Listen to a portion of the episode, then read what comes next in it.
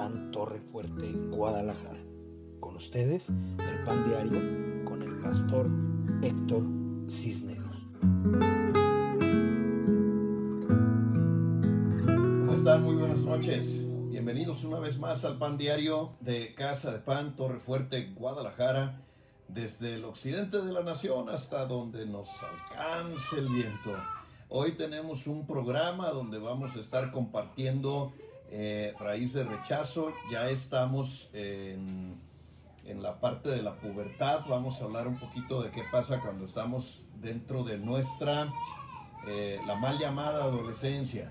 Pero hoy vamos a estar trabajando. ¿Y por qué le dicen adolescencia a un tiempo en el que el desarrollo psicoemocional es tan maravilloso y el muchacho, la chica está encontrándose con su identidad?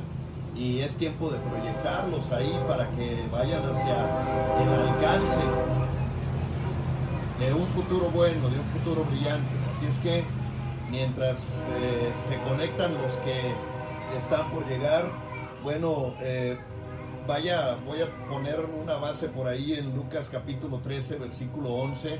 Si eh, van para buscarlo mientras veo si puedo saludar a algunas personas me acabo de conectar y no los alcancé a capturar a todos los que aparecen en este momento. Eh, en el nombre sea de Dios. Mm, eh, tengo frío, me bañé con agua helada, se acabó el gas y nos pusimos. Dijo Liz, ¿no te vas a bañar? Le dije, no, me metí así, full helada, bien sabrosa. Así es que me despertó esta cosa. Es bueno, el agua helada es buena, genera eh, la piel, nos deja eh, despiertos. Amén. Saludamos con mucho agrado. Anita Escoto, te saludo, hija. Te mando un fuerte abrazo de bendición. Que Dios guarde siempre tu vida. Que la paz de Cristo reine en tu corazón. Eloína López Ochoa, que Dios te guarde, que Dios te bendiga, que la paz y la felicidad del Señor esté en tu vida. Te bendecimos aquí en casa y te amamos. Que Dios te guarde. Malú G, te bendecimos. Buenas noches. Te mandamos un fuerte abrazo de bendición, que Dios te guarde, te proteja y que la paz de Cristo reine en tu hogar, en tu vida, en tu corazón, en Cristo Jesús nuestro Señor. Javier Maza, te mando un abrazo, mi querido Rodito, que Dios te bendiga, que Dios te llene de luz, de alegría, de paz, de fuego en tu corazón, en Cristo Jesús nuestro Señor. Buenas noches, Antonia Valle, que Dios te bendiga, que Dios te llene de luz y de alegría y que envuelva tu casa, tu familia con su amor y te llene de mucha alegría y de gozo en Cristo Jesús nuestro Señor. Camila Marín, te mandamos un abrazo. Que Dios te guarde, que Dios te bendiga, que la paz de Dios, de Cristo, reine siempre en tu hogar, en tu vida y en tu corazón. Te amamos y te bendecimos. María Marisela del Toro Islas, hija, te saludo, mi querida hija, te mando un fuerte abrazo, te extrañamos, que Dios bendiga tu casa, Gabriela, Gabriel Junior, a Luis, a Chelita, a Sofi, a Vicky, a Fernando, a Fernandito, que Dios me los cuide, los proteja, que la paz del Señor reine siempre en ustedes y los bendigo y los amo. Susi Coriel, te mandamos un fuerte abrazo de bendición, que Dios te guarde, qué bueno que estás conectada, te bendecimos en el nombre de nuestro Señor Jesucristo. Silvia Rojas González, un abrazo fuerte, hija, que Dios te bendiga, que Dios te llene de gozo, de alegría y de grandes y poderosas bendiciones. Celia Chávez Valencia, te bendigo hija, te mando un fuerte abrazo de bendición. Estamos orando por tu salud, estamos orando por ti, por toda tu casa. Que Dios gobierne, que Dios bendiga y que Dios siempre te tenga en abrazos de bendición, de gozo y de alegría. Tere Valencia, te mandamos un fuerte abrazo. Que Dios eh, te bendiga, que Dios te guarde, te proteja, que el Espíritu Santo reine con su bendito amor y la paz de Cristo esté siempre en tu casa. Anita Escoto nos presenta ya el texto, el texto eh, que les pedí. Dice, vio una mujer que estaba lisiada a causa de un espíritu maligno. Había estado encorvada durante 18 años y no podía ponerse derecha. Cuando Jesús la vio, la llamó y le dijo, apreciada mujer, estás eh, sanada de tu enfermedad. ¿Qué tenía esta mujer? Estaba lisiada a causa de un espíritu maligno. Mi versión que tengo aquí dice que tenía un espíritu de enfermedad. Quiero que vea esas cosas porque hay espíritus malignos que pueden estar eh, desgraciadamente dañando a una persona y eh, pues nosotros queremos que eh, Dios nuestro Señor nos ayude y nos bendiga en Cristo Jesús nuestro Señor y nos llene eh, de bendición y de sanidad. Por eso hoy, Mari del Toro, hija mía, nosotros estamos orando por Gabriel. Estamos orando para que Dios lo sane, para que Dios obre un milagro. Y yo reprendo el espíritu de la enfermedad, yo reprendo el COVID-19 en mi muchacho. Y en el nombre de Cristo Jesús, por su amor y por su gracia, yo proclamo su sanidad y hablo palabra buena en su vida, en sus pulmones, en sus vías respiratorias. Que Dios lo llene de salud, de paz, de amor, de gracia y de grandes bendiciones. Eh, estamos eh, eh, clamando a Dios y esperamos un gran milagro de bendición. Tere Orozco Sánchez, qué gusto verte, Tere, nuevamente. Te mandamos un fuerte abrazo de bendición, que Dios te guarde, que te proteja, que la paz de Cristo reine siempre en tu hogar y te bendiga. Lorena Hernández, mi querida hija, te mando un fuerte abrazo, que Dios te bendiga, que la paz del Señor reine en tu corazón. Tenemos peticiones siempre en nuestra en nuestras oraciones por ti y te amamos, te bendecimos. Eh, ¿A quién más tenemos por ahí? Eh, tenemos Cristal Vidal, te mando un abrazo, hija, hasta México. Que Dios bendiga tu casa, tu vida, que la paz del Señor reine siempre en tus hijitos amados. Gracias por todos los audios que me mandas, son un amor, los bendigo. Bendigo también a Julián Vidal, tu esposo. Berenice de León, un saludo fuerte hasta Veracruz. Te mando un fuerte abrazo, hija, que Dios te bendiga que la paz del Señor reine siempre en tu corazón y que Dios te entregue esa región del país tan bella y tan atacada. Eh, bendecimos Veracruz, bendecimos el puerto y que Dios eh, llene de su luz, de su paz, de su gloria ese lugar. Ramón López, mi querido Ramón, te mando un fuerte abrazo, eh, te bendigo, que Dios te llene de paz, de salud, de bendición. Estamos orando por ti, estamos creyendo en milagros, milagros de parte de Dios en tu vida, en tu economía, en tu casa, en tus hijos y tu esposa. Los estamos cubriendo para que Dios fortifique tu vida y que puedas tener, que puedas ver su mano poderosa, obrando a tu favor. Y lo creemos en Cristo Jesús, nuestro Señor. Eh, ¿A quién tenemos más por ahí conectado? Cristian de Valle, te bendecimos, hija, te mandamos un fuerte abrazo, grandes y poderosas y bellas bendiciones sobre ti, sobre tu casa. Edgar Carranza, te mandamos un saludo fuerte de gran bendición, que la paz de Cristo reine en tu corazón. Te abrazamos, hijo, con gran amor y bendición. María Cristina eh, Rodríguez Arroyo, te mandamos un abrazo, Cristi, que Dios te bendiga, que la paz del Señor reine siempre en ti y que vengan tiempos de grande y poderosa bendición. Eh, no tengo más conectados según yo. Pero saludamos a mi mamita Berta Mendoza Cárdenas, a quien amo y bendigo con todo mi corazón. Es mi madre, mamacita linda. Gracias por llamarme, gracias por orar por mí, gracias por bendecir mi casa, mi familia. Le amo profundamente, le respeto con todo mi corazón y le bendigo en el nombre de nuestro Señor Jesucristo. Yo le pido a Dios siempre que Dios la envuelva, que la abrace con su amor. Oro por la vida de mis hermanos Ernesto y Fernando, mis hermanitos benditos, que Dios me los proteja y que vengan cosas buenas para ellos también en mi casa. La amo, mamita linda, y la bendigo. Dice Patti Castro, falté yo. Mi querida Patti Castro, te mando un fuerte abrazo de bendición, que Dios guarde y proteja tu vida, tu casa. Dale un abrazo a Giovanni, fuerte como tú quieras, al cabo es tu esposo, y bendícelo. Dile que lo amo y a tus hijos amados los amo y los bendigo. Lisette, que Dios me los cuide y los bendiga. Eh, eh, está por ahí Teresita, me dice Anita Escoto, y Ali, Tere y Ali.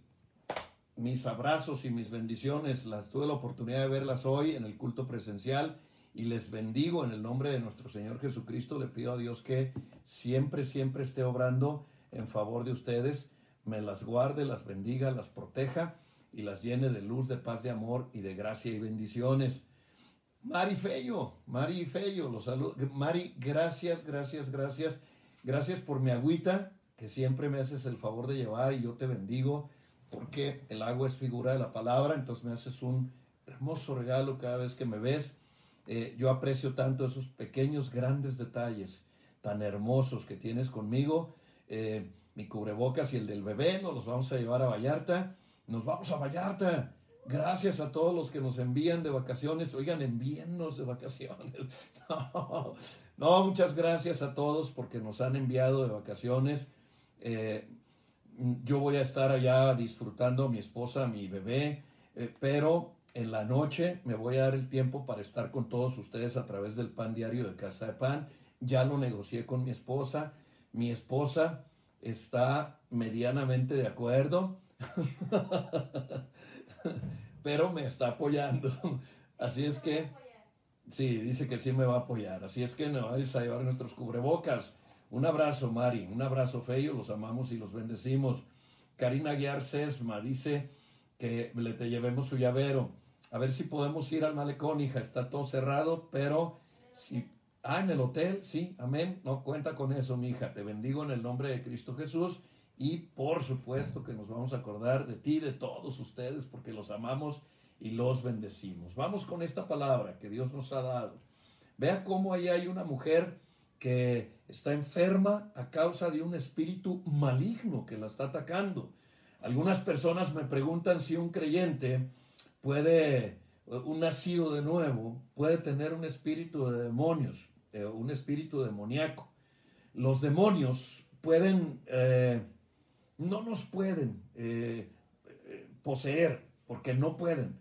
No puede vivir en nosotros el Espíritu Santo y un demonio. No nos pueden poseer como cristianos, pero sí pueden atormentarnos, que ese es el punto de, esta, de este discipulado, de esta predicación. O sea, un demonio puede estar atormentando tu vida. Ando tratando de encontrar la mejor, eh, que esta esté bien porque no la pude acomodar, porque le, Hoy estábamos bien ocupados en casa, gracias a Dios. Y entonces me puse a, sacar algunos trazos que estoy compartiendo en este momento con ustedes, como en este caso. Hay una mujer que está eh, con un espíritu eh, maligno que le está produciendo una enfermedad. Entonces ahí vemos una persona que está atacada por un espíritu de enfermedad que la está atormentando y que cuando tiene un encuentro con Jesús, Jesucristo la sana, la libera de ese espíritu. Entonces, si usted han orado por usted y usted toma sus medicamentos bien y eh, ha estado eh, con un régimen y medicado y no sana, entonces vamos a orar para que venga la liberación de un espíritu de enfermedad. Espíritus malignos que pueden producir enfermedad. Saludos a Geo Ramírez, eh, nos dice presente, presente, mi querido hijo, te saludo. A Maye García, quien nos dice, hola, hola, hola Maye, saludos a ti, Isaías. Y también Gus Arambul se está conectando. Un saludo, mi querido Gus, te mando un fuerte abrazo de bendición. Lili Flores, mi querida hija, te bendigo en el nombre de Cristo Jesús nuestro Señor. Qué bueno que están conectando. Entonces, en 2 Corintios, capítulo 12, versículo 7, si nos hacen el favor de, publicarlo alguien por ahí, Pablo describió a un mensajero de Satanás que fue enviado para bofetearlo.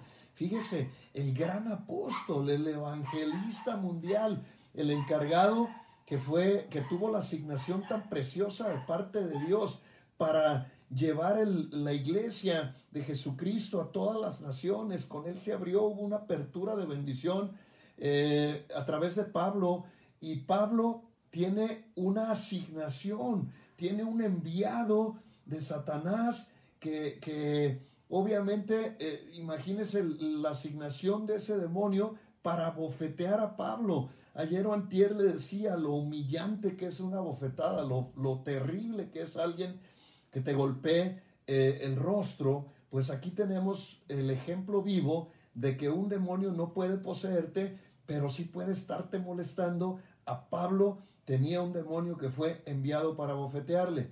Alguien que ponga 2 de Corintios 12, 7, les voy a dar la oportunidad que tengan la bendición. Yo aquí tengo la escritura para que usted y la gente que nos está viendo compruebe y corrobore lo que yo le estoy diciendo. Eh, no es que haya posesión, pero los demonios andan detrás de nosotros, la intención que tienen es robar, matar y destruir. Eso lo sabemos, es la operación del enemigo, es la forma en que trabaja. Y usted está viendo aquí cómo hay una asignación, hay una asignación de parte del enemigo. Eh, ya nos lo subió Anita Escoto, aprovechamos para saludar a Gladys. Gladys Aguiar, Sesma, eh, seguramente están Eddie y Romina contigo, los amo, los saludo y los bendigo. Que Dios los abrace con su amor. También se conecta eh, Klaus, y, Klaus y Pablo. Los bendigo, Klaus y Pablo. Que Dios me los llene de luz, de amor, de gracia y de bendiciones. Dice Primera de Corintios capítulo 12 versículos del 7 a 9 nos pusieron. Dice, a cada uno de nosotros se nos es dado un don espiritual que nos, para que nos ayudemos mutuamente. A uno el espíritu de la capacidad eh, de dar consejos, a otro el mismo espíritu de mensaje de conocimiento, a otro el espíritu de gran fe, eh, a ese más el único espíritu da el don de la sanidad. Creo que tengo un poquito, es, es que es primera de Corintios el que subiste, hija, y yo pedí segunda de Corintios. Bueno, suele ocurrir. Pon segunda de Corintios, por favor, versículo 7, porque no me suena. Eh, creo que ya la subió. Aquí está, mire aun cuando he recibido de Dios revelaciones tan maravillosas. Es Pablo convertido. Aun cuando he recibido de Dios revelaciones tan maravillosas. Así que, para impedir que me volviera orgulloso, se me dio una espina en la carne. Un mensajero de Satanás, escuche, para impedir que me volviese orgulloso le asignaron un mensajero del diablo para atormentar a Pablo. Mi versión dice que me abofetea, fue enviado para abofetearme, para que no se me suba la cabeza, para que yo no sea una persona que pueda estar eh, enorgulleciéndome a causa de las revelaciones, de las cosas que eh, están, eh, porque vienen muchas bendiciones. Cuando eres un ministro, un siervo de Dios eh, se dice que eh, Quetzal nos lo manda también, gracias Anita por corregirlo, dice, para que la grandeza de las revelaciones no me exaltase desmesuradamente. Me fue dado un aguijón en la carne, un mensajero del diablo que me abofeté, ahí está la versión que yo tengo, que me abofeté para que no me enaltezca sobremanera. El mensajero del enemigo para abofetear. O sea, que si hay operación de parte de Satanás alrededor de un cristiano, puedes tener, eh, si eres una persona con tendencias a, al orgullo, a la vanidad o a sentirse más que los demás y esas cosas, entonces hay un mensajero de parte del diablo para que no se te suba la cabeza, para que no seas una persona orgullosa que te va a estar, mira, abofeteando, golpeando tu rostro para que no llegues a la soberbia. Entonces, vea qué terrible. Entendiendo pues todo esto, sabemos que nuestra lucha en el mundo eh, no es en el mundo visible, es en el mundo invisible, es espiritual. Dice Efesios capítulo 6, versículo 12, porque no luchamos contra carne ni contra sangre, sino contra principados, contra potestades, contra gobernadores de las tinieblas de este siglo, contra huestes espirituales de maldad en las regiones celestes. Entonces, hay una guerra, hay una guerra, hay, hay, hay, hay un problema entre nosotros que tenemos el reino de Dios y el reino de las tinieblas, el enemigo Satanás, que va a estar constantemente queriendo robarnos la paz y queriendo dañarnos. El arma más poderosa que Jesús nos dejó es el escrito está. Recuerda cuando eh, Jesucristo fue tocado o tentado por el diablo, entonces él le contestó con el escrito está vamos a bofetear nosotros al enemigo con el escrito está.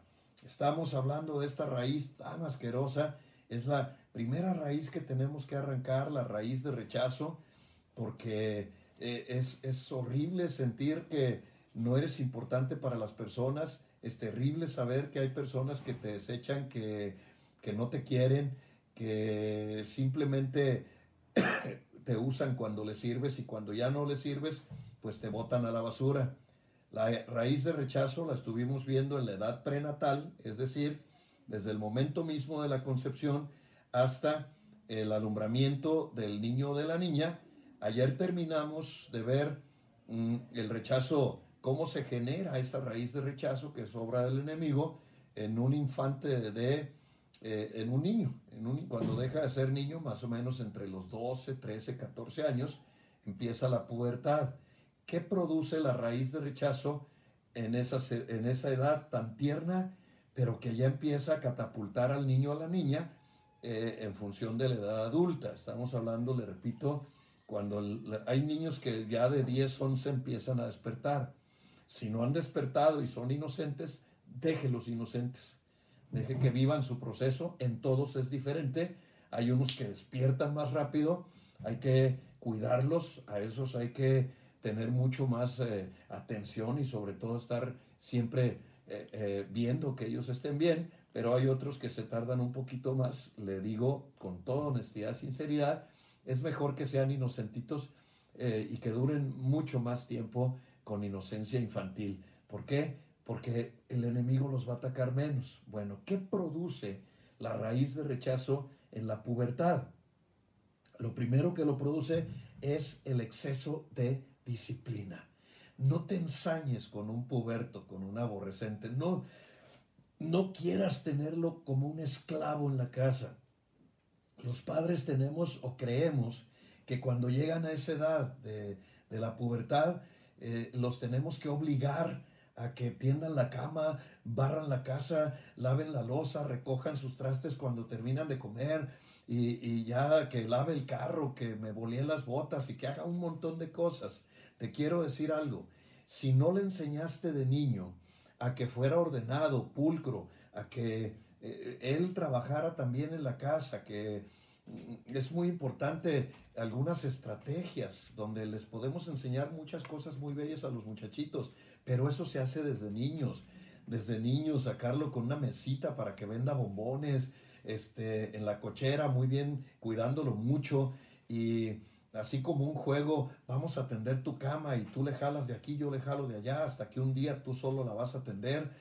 Eh, irlos apoyando desde pequeños, recoge todas tus cosas, vamos, yo te ayudo, primero le ayudas, poquito a poco lo vas soltando, hasta que de pronto de niño le dices, ahora hazlo tú, ahora recoge tú, ahora atiende tú, ahora vamos a ver qué, qué negocio hacemos contigo para que empiece el niño a ganar dinero, a contar dinero, a saber que, que, los negocios y que la independencia financiera es mejor que el empleo, ese tipo de cosas, pero se van enseñando desde chiquitos. No se les obliga cuando ya cumplió 14, ya tienes 14, ya estás grande, tiene tu cama. Si, si él no tiene el, el, hábito de hacerlo, no va a poder hacer, no, no, no va a querer, porque le estás obligando cuando ya creció. Entonces, por favor, no, no, no, no rompas con los procesos naturales de la vida. Antonio y Mamura II, saludos a todos los hermanos, igualmente un saludo. Nos comenta Gladys, Eddie vendía juguetes en el kinder de afuera de la casa. Amén. O sea, hay que enseñarlos a ser independientes, hay que enseñarlos a, que, a que sepan que, que, si son dueños de un negocio y son dueños de, el comercio, de ese tipo de cosas que producen rápidamente las finanzas, van a ser niños que no se les va a cerrar el mundo tan fácilmente. Dice Maye, a mí me vendían dulces en los ensayos, a mí me, a mí me vendía dulces, me ah ya, Eddie te vendía dulces en los ensayos. Emanuel le compró a Eddie juguetes. Eh, Emanuel le compró juguetes a Eddie, eso es cierto, sí, sí, sí, sí, es que, es que es un proceso, así se llevan los procesos. Lo que les enseñes desde niños es lo que van a hacer en la edad de la pubertad. Si cuando están en la pubertad les quieres obligar y los quieres disciplinar y nunca lo hiciste de, en los años eh, anteriores, no ve, vengas con cuentos, o sea, no le puedes meter un exceso de disciplina porque ya está grande, porque ya entró a la secundaria, porque según tú ya creció y ahora si quieres aplicarle la de Caín y ponerlo a trabajar este, y esclavizarlo, no se puede, las cosas se hacen con inteligencia desde niños a, las niñas desde niñas, vente mi amor, vamos a, fregar los trastes, aunque tengas a alguien que te ayude, no, no, ven, vamos, para que aprendas a lavar eh, algunos platitos y aprendas a hacer esto, se le compra su escobita, O sea, que la niña empiece a tener actividades de golpe. Entonces ya se, ya se restableció. Creo que ya se restableció. Eh, gracias por permanecer. Entonces les decía, bueno, ponernos a trabajar con los niños desde la infancia para que cuando lleguen a la adolescencia ya no, ya no les produzca rechazo el ejercer con ellos la disciplina. ¿Cuántos dicen amén? Eh, después está, ¿qué, ¿qué otra cosa produce el rechazo en la adolescencia? El abuso mental, físico o sexual. También es bien importante. El niño empieza, el niño, la niña empieza a desarrollarse y hay muchas personas que son abusivas. A los niños no los tienes que... Eh, mire, yo tuve que hablar una ocasión con un maestro que le dejaba a Daniel tarea como si estuviera en doctorado. Y entonces, una ocasión estaba yo fuera del colegio eh, para esperar a mi muchacho y, y salieron dos compañeros de ellos. Y yo tenía cierta relación con un muchachillo amigo de él y le dije, fulano ven, y ya, ¿qué pasó? Este, don Héctor me dice, oye, ¿cómo te fue a ti con la tarea esta? ¿Cuál? Esta tarea que dejó el maestro, dice, ¿cómo lo hiciste? No dice eso, nunca dejó eso. ¿Cómo que nunca dejó eso? No, pero, Daniel tenía esa tarea. Ah, dice, no es que el maestro le deja tareas especiales a, a Daniel, dice, pero a nosotros no, a nosotros ni nos deja. Entonces entré y hablé con el maestro y el maestro aborrecía a mi muchacho, así como eh, lo estoy diciendo, lo aborrecía. Y entonces este, le dije por qué le dejaba toda esa tarea que no le permitía a él pues no tener vida prácticamente, nomás trabajaba para él. Y, él decía que lo estaba disciplinando y, era, desgraciadamente, estaba abusando y le estaba cargando la mano solamente porque mi hijo es cristiano. Entonces se armó un revuelo porque eh, obviamente me fui a la dirección, tuvimos una cita, reconoció el maestro que estaba abusando de mi muchacho porque dice, me caen gordos los judíos. Y ¿por qué tienes la idea de que somos judíos? Le dije. y empezó y, era una situación de abuso, porque no necesariamente el abuso va a venir de los padres, hay veces viene de personas incorrectas, a veces viene de personas que ni siquiera tienen nada que ver con nuestros hijos, pero que producen este tipo de raíces. Cuidado, cuando esté pasando algo así, nosotros estamos obligados a defender a nuestros hijos. ¿Por qué? Porque son nuestros hijos, porque son nuestra sangre. No tenga ningún empacho en defenderlos, en buscar el respeto a sus derechos humanos y el respeto a sus personas y a su integridad física. Eh, también en esa edad de eh, entre 11, 12, 14, 15 y 16 años, hay un alto porcentaje de personas, sobre todo niñas, que son abusadas, que son tocadas o que son manoseadas. Mire, eh, ponga especial cuidado en sus hijos y en sus hijas. Jamás permita que alguien les haga este tipo de cosas. Proteja mucho a sus hijos.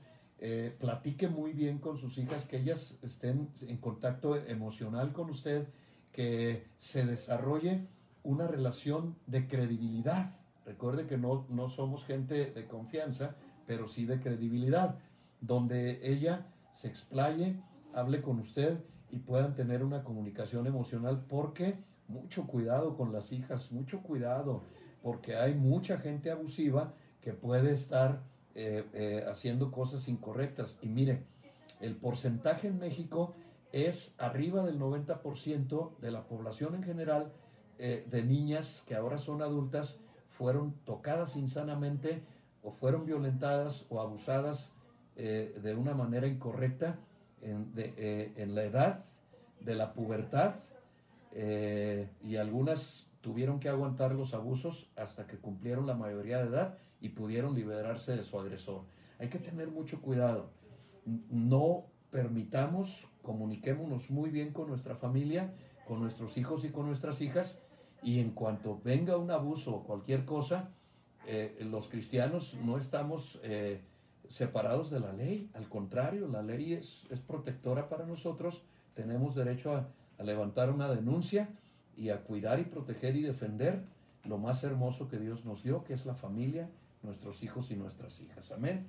Entonces, en el nombre de nuestro Señor Jesucristo, yo les pido que tengan eh, esto en consideración y siempre estén cuidando eh, mi buró, siempre estén cuidando a nuestros, a, nuestros hijos. Luego, número siguiente, la presión excesiva.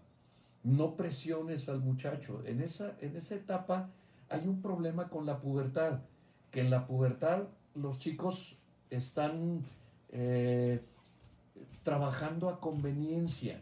Vamos a decirlo de esta manera. Cuando les conviene son niños y cuando no les conviene son adultos. O sea, están en, la presión de la social de ya no eres un niño, pero hay momentos en los que ellos necesitan el cariño, el amor y la bendición como si fueran unos chiquitines. Por lo que más quiera, no los presione. Es en la edad en la que más tienes que acercarte a tus niños. Ya cuando empiecen a despertar y cuando empiecen a, a, querer valerse por sí mismos y cuando empiecen a querer ir a fiestas y a estar con sus amigos y ese tipo de cosas, es cuando más tienes que estar con ellos, platicar mucho, tener diálogo profundo y mucho cuidado con la presión. La presión la traen por todos lados. porque eh, es, eh, imagínese el traslado de la primaria, en la primaria eres el rey, pero llegas a la secundaria y, yo no sé, la costumbre a veces de los maestros, desde que llegas el primer día te muelen, ya no estás en la primaria, este, ya no eres un niño, y empieza la presión social, después empieza la presión de eh, el cortejo, del filtreo, eh, los niños empiezan a tener ese tipo de, situaciones, eh, es cuando te das cuenta que es feo, porque te das cuenta que las chiquillas prefieren a otros y ese tipo de cosas. Eh, o, de pronto hay alguien que tiene más que tú y, es preferido por los amigos y por la gente, empiezan los deportes de alto rendimiento, hay mucha presión. entonces la casa se tiene que convertir en un oasis de bendición, donde papá y mamá apoyan al chico, a la chica, donde hay diálogo, donde comemos juntos y platicamos, donde te digo que te amo, que yo, para mí no es necesario que tengas todo lo que tienen los demás para amarte, que te amo tal y como eres y te acepto para que el niño empiece a desarrollar una autoestima correcta, le digo, en esa edad de cambios y de transformación. El cuerpo empieza a sufrir eh, algunas modificaciones, eh, hay una especie de hidrocefalia natural, esto no es una enfermedad, más o menos entre los 10 años a los 16 la cabeza en los niños varones se hace grandota. De pronto estás cabezón, pero ese es un proceso natural. Eh, por eso le dije hidrocefalia natural, porque nos crece la cabezota, estamos cabezones, empiezan a salir las famosas espinillas y los barros, eh, en las chicas el cuerpo empieza a cambiar, algunas pueden empezar a tener su, su visita mensual mm, a los 10 años, 10, 11, 12, y entonces, mamá, tienes que prepararle su corazón, tienes que hablar con ella, tienes que decirle, mira, va a pasar esto, por favor cuando ocurra, platica conmigo para explicarte lo que está sucediendo, es una cuestión natural, este, normalmente decirles, eh, es como una limpieza que hace tu cuerpo y que la va a estar haciendo constantemente y no te vas a asustar yo te voy a, ayudar, yo te voy a, cuidar y voy a estar al pendiente de que no te pase nada. Ese tipo de cosas así bonitas del diálogo entre papá y mamá, al niño decirle, este, tú estás guapo, yo te amo, eh, esas cosas que siempre mamá y papá tienen que estar haciendo con los niños para que salgan, siempre para que salgan adelante. Dice Maya, mi niño se pondrá más cabezón, pues está cabezón, se va a poner más, hija, por eso no quería salir, porque eh, salió así, entonces pues hay que, hay que ya empezar a comprarle cachuchas de mi tamaño. Entonces, eh, cuidado con todas estas cosas. Por eso ser padre es una profesión y es de tiempo completo, no los puedes descuidar, no te deshagas de ellos, no, no, no hagas tonterías. Eh, haz que la familia sea siempre el epicentro del amor, donde se desarrollen con amor, con bendición, que siempre estén cercanos, carga con tus escuincles a donde salgas, llévatelos este, a, la plaza, llévatelos contigo. Si tienes una niña, enséñala, enséñala a que vaya de compras, enséñala a que cargue su bolsita, que tenga sus, ah, eh, sus cositas ahí en la bolsa para que empiece a dar ese proceso, a dar ese paso eh, con, toda la feminidad y todas las cosas que ellas deben de tener y lo, con los chiquillos igual. Eh, hoy, por ejemplo, le dije a Manuel, porque a él le llama ahorita la atención, el mundo para él todo es nuevo y todo es una aventura. Entonces lo iba a sentar en su sillita para ya salir de la iglesia y, y él dijo, no, yo me quiero sentar ahí en tu asiento. Entonces le dije, mm, va a llegar un momento en que te vas a sentar en mi asiento. Por el momento solo el capitán puede sentarse en ese asiento. Pero cuando lo senté y estoy sacando el, carro, le dije, yo te voy a enseñar a conducir. ¿En serio? Me dijo. Sí, hijo, yo te voy a enseñar a conducir, te voy a enseñar a manejar y voy a poder tocar el fotuto. Sí, tú le vas a pitar ahí en las calles, pipi, pipi, pipi, este, y, y, y voy a poder poner los limpiabrisas. Sí, mi amor. ¿Puedo ponerlos ahorita? Le dije, no, no, ahorita no eres el capitán. O sea, ya los vamos preparando, pero que el niño tenga la emoción de que va a vivir esas cosas con papá. Papá tiene que pasar con es, por esos procesos, enseñarlos a pedalear un triciclo, eh, eh, llevarlos al parque, eh, jugar con ellos, pegarle al balón, que él sepa que tiene un compañero que lo está acompañando, es el compañero de vida que va a generar vínculos de amor a través de su mundo, no del mundo del papá. Porque hay papás que cometemos el error. Me llevo al niño al trabajo y lo tengo ahí aplastado. Este, no, no, no, esa no es la forma. Es, es, no lo meto a él a mi mundo, sino que dedico tiempo para meter al niño, para yo meterme con el niño a su mundo. Y, y no, Emanuel venía feliz se subió mi esposa y le, inmediatamente le platicó todo lo que iba a ocurrir. Eh, venía Fernandita con nosotros y también le platicó a mamá Eloína. Eh, pasó un vendedor de chicles y también le platicó. O sea, los niños se emocionan. Es muy importante estar al cuidado de los niños. Nos comenta Miriam Rubio. Eh, amén, dice las cosas con mucha ternura y cuidado. Muchas gracias Miriam, que Dios te bendiga. Queremos ser muy cuidadosos y cuidar eh, los oídos de todos, que todo salga muy bien. Entonces, mis amados hermanos, eh, eh, se evitan la presión en la adolescencia, se evitan la presión en la pubertad, si trabajan con sus bebitos desde pequeños, en la edad que tengan, recupera a tus hijos, recupera su corazón, trabaja mucho con ellos. en la tarea, yo les he platicado esto. Ahora mismo vamos a comprar los útiles de Manuel. Ya nos mandaron una pequeña lista y entonces eh, lo vamos a emocionar, le vamos a decir, vamos a comprar tus útiles, pero vamos a llevar tres listas. La lista de Manuel, la lista de Liz y la lista, y mi lista. ¿De qué se trata esto? De que él vea que su mundo no es punto y aparte, que es el mundo de, de los dos, de los tres, perdón. Entonces, en mi lista, y pues yo voy a comprar algunas cosas de material que cuando estemos en su escritorio, allí vamos a trabajar los tres. O sea, para que él viva el proceso de, para él mañana va a ser el inicio de su carrera. Entonces, perdona, ¿qué va a estudiar? Pues el kinder. Pues, y, y, pero antes el kinder, no la carrera. Disculpen, pero el proceso empieza ahí y termina cuando él termina su doctorado, como yo. Ese es el proceso que debe de tener una, una persona que realmente ama a sus hijos. Entonces vamos a comprar mi cuaderno, su cuaderno, el de mi esposa, para a la hora de hacer la tarea, vamos a hacer la tarea y nos vamos a sentar todos a hacer la tarea. Y nosotros haremos algunas cosas que, que digamos, mira, yo estoy haciendo mi tarea, porque hay una cosa bien linda, bien interesante. No hay mayor educación que el ejemplo. El ejemplo, no las palabras, ni la chancla, ni el cinturón, ni los golpes. Sé un buen ejemplo para tus hijos. Enséñales. Haz que la vida sea como, como un juego, así divertido. Cuando enseñes a tu hija a lavar, que ponga las cosas en la lavadora. Quizás nunca vaya a lavar porque a lo mejor vas, hasta, hasta ti te va a mantener, porque vamos a ser una generación que va a ser libre de ataduras y va a ser financieramente próspera, etcétera, etcétera. Pero eso no quiere decir que no debe de aprender. Debe de aprender porque debe desarrollar el sentimiento de responsabilidad, el sentimiento de compromiso y tienen que aprender de todos modos esas cosas y se los tenemos que explicar. Lo tienes que aprender. Es que no me gusta. Ah, a mí tampoco me gustan muchas cosas, pero hay cosas en la vida que se tienen que aprender, nos gusten o no nos gusten. De hecho, la palabra disciplina es hacer lo que tienes que hacer, aunque no te guste hacerlo.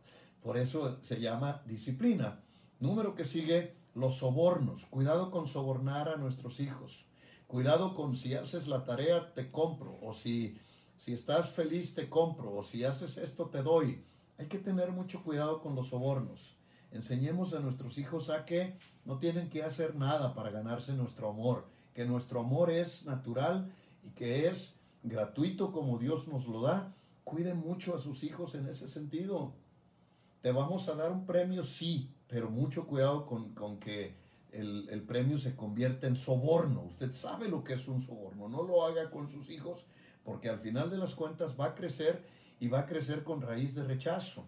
Porque va a decir, es que mi papá o mi mamá no me soltaba nada y no me daba nada si no hacía lo que él quería. ¿Entiende? Un día va a pensar eh, en razonamiento consciente, maduro.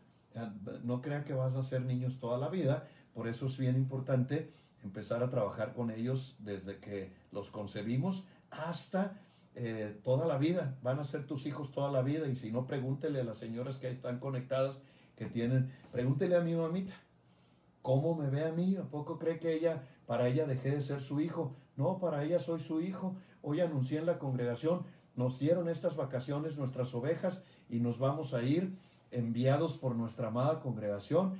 Y mamita me habló, mi mamacita me habló, hijo, escuché que te vas, te llamo para bendecirte. Por favor, con cuidado, por favor, cuídate. O sea, mamá haciendo, ¿qué crees? El papel de mamá. Aunque yo tenga mis 41 años, pues ella sigue, sigue eh, cuidándome, sigue amándome, sigue dándome indicaciones, porque nunca vas a dejar de ser la mamá de ese muchachito, de esa muchachita, aunque crezcan, eh, seguirán siendo tus chiquitos. Entonces, trabájalos desde niños para que de grandes no les vaya mal. Lo dice Proverbios. Encamina al niño desde que es pequeño para que cuando crezca no se separe del sitio de su bendición. Estoy parafraseando, el énfasis es mío. Entonces hay que quitar mucho, eh, hay que quitar todas estas cosas para que no desarrollen la raíz de rechazo. Estamos cuidando a nuestros hijos, pero probablemente a ti te pasó. Entonces, si a ti te pasó que hubo un exceso de disciplina, que alguien abusó mental o física o sexualmente de ti, o que hubo presión demasiada o sobornos. Eh, si algo hubo en ti, entonces para ti es la liberación. Lo estamos viendo en dos enfoques. Cómo trabajar con nuestros hijos y cómo trabajar en nosotros que ahora eh, probablemente hemos desarrollado la raíz de rechazo y que tenemos que quitarla para siempre en nuestra vida. La otra es la desvalorización. Nunca le quites al hijo el valor porque sacó un 7 nunca lo hagas sentir menos porque eh, tiene alguna situación compleja o un problema o no puede hacer algo, nunca denigres jamás su inteligencia. A los hijos se les enseña que son aceptados tal y como son, se les enseña a amar y los padres estamos para ayudarlos y comprenderlos. Si algo no te gusta de ellos, tienes que buscar la manera más inteligente de sacarlos adelante. Amén, dice Malú. Para una madre los hijos nunca dejan de ser sus niños. Mire, ahí está. Seguramente Malú tiene a sus hijos ya mayores y los ama como si fueran sus hijos, sus bebés.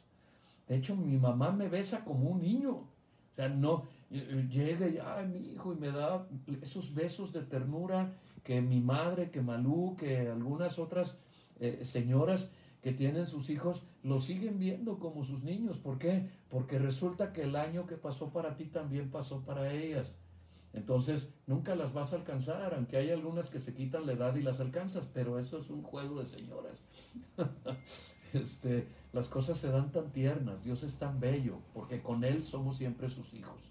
Entonces, el valor de una persona, dale a tus hijos siempre su valor, dale a, tus, a todos tus hijos decirles que los amas, que los que, estás para ayudarles, aunque, aunque tú sabes que muchas veces la que necesita ayuda eres tú o el que necesita ayuda eres tú, pero que siempre tengan en ti ese apoyo, que vean en ti eh, no una muleta, pero sí alguien que les puede tender la mano en los momentos más complicados, en los momentos de más debilidad.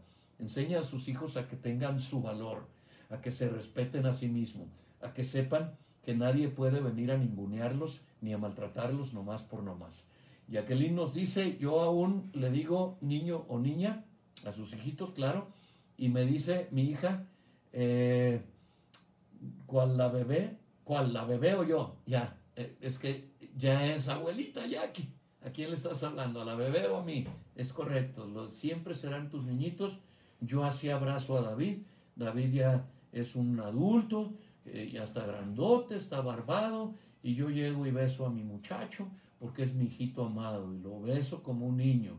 Y de hecho me llaman y, mi amor, ¿cómo estás? Mi hijo, mi, eh, te amo, hijito. O sea, son nuestros hijos y somos su familia, somos su sangre siempre se tiene que estar trabajando, porque entre más crecen, más problemas. Eh, ¿Sí se da cuenta? Que entre más creces, los problemas se van complicando. Entonces, si los problemas se van complicando, eh, necesitan más ayuda y al menos que sepan que una llamada con papá, con mamá, que pueden tener el apoyo eh, en, todos los sentidos, pero básicamente el emocional en nosotros. Eso es, esa será nuestra labor hasta que Dios nos levante y nos lleve a su presencia. Teresita González dice, yo también amo mucho a mis hijos, amén. Hoy te vi con tu hija y eso es, es muy bonito ver, uh, verte como mamá y como abuelita. Eh, ahí apoyando a tu muchacha, a tus muchachas y cuidándolas. Qué bonito es cuando la familia está unida. El diseño de Dios es la familia. Acuérdese de eso. ¿Quién diseñó la familia? nuestro Padre Celestial. ¿Cuántos dicen amén? Tere Valencia, amén y gloria a Dios. Anita Escoto, yo les digo a mis hijos, los hombres, los chiquillos, amén. Así debe ser, siguen siendo para ti. Miriam Rubio, para mí también son mis bebés y menos mal que no se enojan mis hijos. Es que si los amas desde niños, eh, ellos crecen así y se van desarrollando eh, sintiendo el amor de mamá, el amor de papá y, y es más, hay veces los necesitamos Hoy que mi mamita me habló por teléfono y me bendijo y me dijo que disfrutáramos, que me cuidara mucho. De hecho, les agradece a todos que nos amen y que nos, que nos den para las vacaciones, porque nosotros vivimos de, usted, de fe, de, lo que ustedes nos, nos ofrendan y nos diezman. Así es que les agradece mucho que nos amen. Y, y, me bendijo mi mamá y cuando ella colgó yo me quedé llorando. ¿Por qué? Pues necesito a mi mamá, es mi mamita, aunque le repito, aunque tenga mis 41 bien cumplidos. Teresita González, gracias pastor, fue muy bello estar ahí, amén, amén, es muy bello también para mí verlos, porque espiritualmente todos son mis hijos y yo los amo mucho y siempre estoy orando por todos ustedes. Luego, eh, mucho cuidado con avergonzarlos, sobre todo delante de sus amigos o de la familia, cuando tiene primos de su edad y cuando tiene ya, eh, en esa edad los, los chicos se hacen competitivos y las niñas empiezan a entrar en la vanidad. Hay que tener mucho cuidado, no los puedes avergonzar. A los pubertos, a esos, cuando ya llegan así a la edad, ya empiezan a ser como rebecones, hay que regañarlos en casa y solos. Eh, preferentemente eh, tengan un lugar especial para que ahí se sienten y ahí eh, su regaño o su llamada de atención o su disciplina, pero que no estén los amiguitos, que no esté la noviecilla o el noviecillo, que, que no esté alrededor de ellos personas con las que ellos puedan sentirse avergonzados. Esto también, el no avergonzarlos delante de sus amigos es, por ejemplo, eh, cuando los recoges de la escuela secundaria, eh, los, ahí en el recibidor normal, ¿cómo estás, hijo? ¿Cómo te fue? Y ya si le vas a decir, ay, mi chiquito, y, y tenga chubechote, eso hazlo en el carro o en el bus o donde, ya donde no estén sus amigos, porque aunque no lo creas, eso puede producir la raíz de rechazo. Que de pronto, mamá, no me trates así, estaban ahí todos y me da vergüenza y tienen el tonito así de, mamá, este, please, escucha eso. Eso es correcto. Tú fuiste un puberto, una puberta y acuérdate de Acapulco. O sea, no te gustaba. No se lo hagas a tus hijos. Eso no está bien. No, no los avergüences. Ya cuando están en la casa y sí son así como esquivos y ya, ma, pero, pero les gusta. Pero cuando es frente a sus amigos es cuando lo repugnan, les da, se sienten avergonzados. Eh, hay, que, hay que cuidar mucho la, mentalidad, o sea, eh, entre, entre más cuidemos estas cosas, tendremos una sociedad más sana, pero acuérdate, si tú fuiste avergonzado avergonzado delante de tus amigos, hay que tener mucho cuidado, se generó la raíz de rechazo, ahora hay que liberarte. Hay que liberarte. Dice Anita Escoto que se diviertan mucho, toman muchas fotos. Amén. Vamos a tomar fotos, vamos a estar compartiendo a través de nuestros muros en Face. Aunque nos critiquen algunas personas, eh, vamos a hacerlo. Sí, les da vergüenza. Así es, nuestro hijo, nuestros hijos deben de ser, nuestros hijos pequeños, y gloria a Dios y amén, dice Teresita Valencia. Muy bien, hay que, hay que cuidar mucho a nuestros pequeñitos, Tere Valencia, claro que sí. Eh, eh, qué hermoso es que, las mamás se manifiesten, que, apoyen esto. ¿Por qué? Porque a lo mejor fuiste tú la persona que sufriste ese tipo de abusos. Hay que liberarte. De hecho, lo estamos viendo para liberarte a ti, pero estamos aprovechando pues para enseñar estas cosas, para que tengamos mucho cuidado con nuestros hijos. Nos dice Malú, tampoco debemos compararlos, eso hace mucho daño. Amén. Amén. No compares a tus hijos con nadie, no, ni para bien ni para mal, porque si los comparas para bien y dices, no, tú si eres esto, tú si eres, los puedes hacer soberbios. O sea, ni para bien ni para mal. Haz que tu amor sea un amor bonito, que no produzca en ellos ni que se levante la, la estima en alto como soberbia, pero que tampoco se sientan cucarachas. Eh, que, que sepan que son bien amados, que son respetados en sus derechos que tienen una familia y que siempre habrá esa familia con los brazos abiertos y las puertas abiertas. Yo me acuerdo una ocasión que fracasé terriblemente, eh, había tantos problemas en mi vida, eh, mm, salí, le, decía a mi hijo, ¿te acuerdas de la corrida de toros? Salí corrido de la casa donde estaba y de con quien vivía, con todo hijo. Entonces salí con mi güerito abrazado, no, no Emanuel, eh, mi hijo el adulto, eh, David. Salí con mi güerito abrazado, es rubio, eh, con su padre.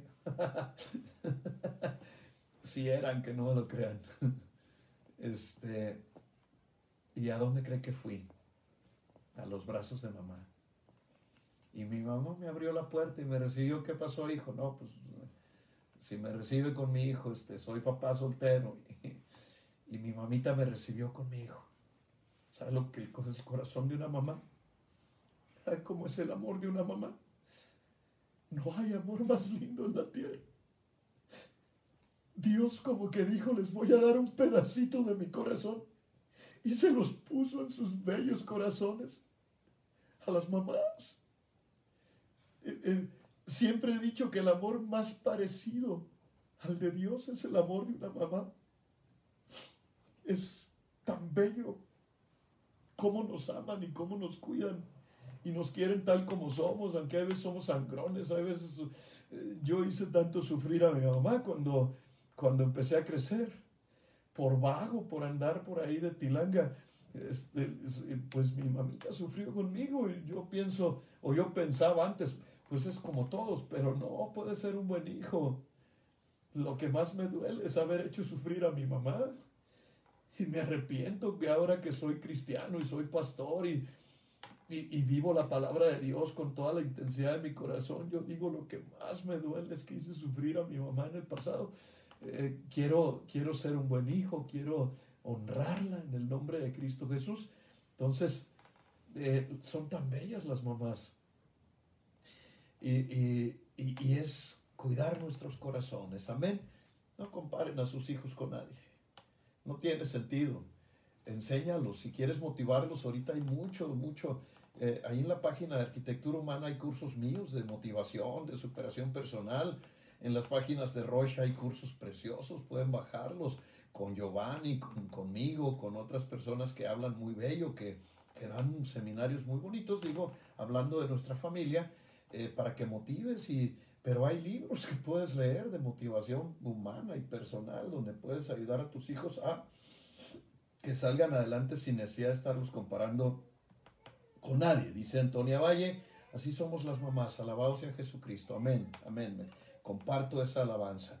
en el nombre de Cristo Jesús nuestro Señor. Eh, nunca los eh, desvalorices por calificaciones en la escuela o porque perdieron el juego o porque no hacen lo que tú quisieras. Dales a los muchachos su valor y que ellos sepan que el amor no tiene costo, no tiene precio, que los amas sin esperar nada a cambio, básicamente porque son tus hijos y el amor de un padre hacia un hijo es natural. Si tú pasaste por cosas así de que tu papá te dijo, no, si no estudias, si no eres ingeniero como yo, ya no eres mi hijo, o si te casas o, andas de novia con ese infeliz animal, este, ya no te quiero. Ah, hay papás muy severos en ese sentido. Si tú pasaste por ese tipo de cosas, pues para ti es esta liberación. Eh, aquí la tenía, mire, la comparación eh, hacia otras personas es el punto siguiente, ya lo tocamos, nos lo comparte Malú y es correcto. Siempre la experiencia de una mamá es más importante muchas veces que la experiencia que pueda tener este viejo pastor. Entonces, otra cosa que trae la raíz de rechazo muy fuerte en esta etapa es la pobreza. Cuando desgraciadamente no tenemos los suficientes recursos, cuando desafortunadamente eh, pasamos por escasez y, y en esa edad como que se agiganta más el hecho de ver que otros tienen, que otros van de vacaciones, que otros se visten mejor, que otros pueden comprar los tenis originales y yo no, etcétera, etcétera. Y esa casi todos la desarrollamos, porque por más que tengamos, siempre hay alguien que tiene más que tú y que trae mejores cosas que tú. Entonces ahí vamos a hacer una liberación, es muy breve, en el nombre de Cristo Jesús. Yo libero a todos los que me están escuchando y los que van a escuchar este, este video eh, a través de las transmisiones diferidas. Eh, ¿Por qué? Porque al final de las cuentas tú vales por tu corazón, por tus valores, porque eres un ser humano y no por lo que tengas. Así es que todos somos libres de esta baja autoestima provocada por nosotros habernos comparado. No, que nos hayan tanto comparado, sino que nosotros mismos, ¿no? En mis épocas de aborrecencia todos traían Converse y yo traía guaraches. Entonces imagínense si no se desarrolló eso en mí, una baja autoestima terrible y yo tenía ganas de esto y de aquello. De hecho, mis adidas azules, los Zamba, ¿los recuerda?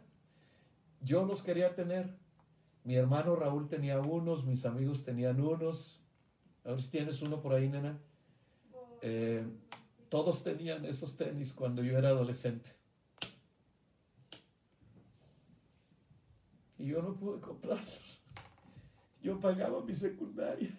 Estos.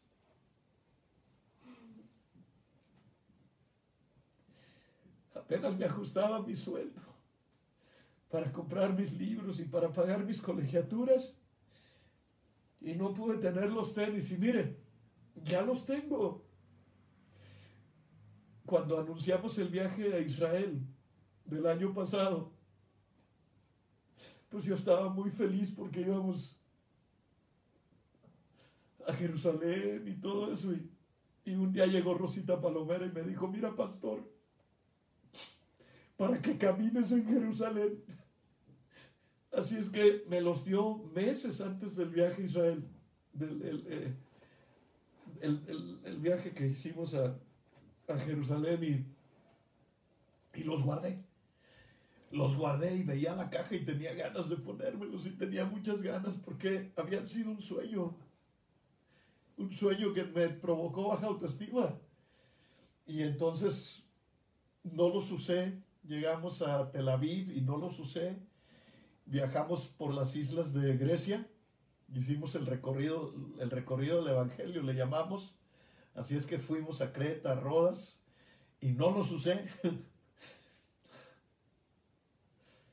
no los usé en Haifa, en Tel Aviv, ¿a dónde más estuvimos? En Belén, eh, en Jericó, en un montón de lugares. Pero cuando llegamos a Jerusalén, Usted no sabe lo que este niño siente aquí adentro. Porque llegamos en la madrugada, pero al otro día en la mañana me levanté, me bañé con tantas ganas porque estaba en mi ciudad favorita del mundo. y con mis tenis favoritos del mundo. Así es que nos fuimos cantando, Jerusalén, qué bonita eres, calles de oro, mar de cristal. Por esas calles yo voy a caminar. Y cuando decíamos eso, yo volteaba y veía mis pies con mis tenis, que me hizo el favor de dar mi amada hija Rosita Palomera. No sabe, esos regalos son así de, porque siempre platicaba y nunca los pude tener y llorando y no los podía tener. Un día los encargué y no había de mi talla. Yo, yo, yo tengo el pie muy grande, soy talla 10. Entonces me decían el patotas en la secundaria y, y no los hallaba. Y mire, Dios me lo permitió. Qué grandes bendiciones hay veces nos da Dios. Esas sorpresas tan bellas que hay veces nos da el Señor. Y, y a mis años, y con todo y lo que he pasado en la vida, este, pude tener mis tenis eh, eh, propios, nuevos, y en, las, eh, en mi ciudad favorita. Y caminé en Jerusalén, este, feliz de la vida, cantando y amando a Dios y dándole gracias porque después de tantos años, fíjese, nunca es demasiado tarde.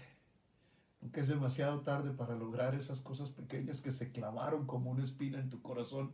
Hay que sacar todas las espinas. La pobreza genera rechazo. Y aquí nos dice, sirve si eh, oro para que mis hijos sean libres de todo el maltrato que ellos eh, o ellos tienen que hacerlo. No, tú hazlo, hija. Tú tienes que hacerlo, por favor. Ora por tus hijitos. Yo oro por ellos. Yo los amo mucho. Yo los conocí chiquititos. Y los amé chiquititos. Así es que ora por ellos. Ora por Irving. Ora por Ale. Tú, tú reprende todas esas, esas cosas en ellos y, bendícelos. Dice Anita Escoto, en Ameca la gente es muy fea. Amén. Eh, en esa forma, si no usas una marca o no tienes dinero, te tratan mal, eh, me consta. Eh, hay que quitar eso. Este, Teresita González dice, Pastor, yo nunca tuve deseos, yo nunca tuve deseos de unos tenis originales.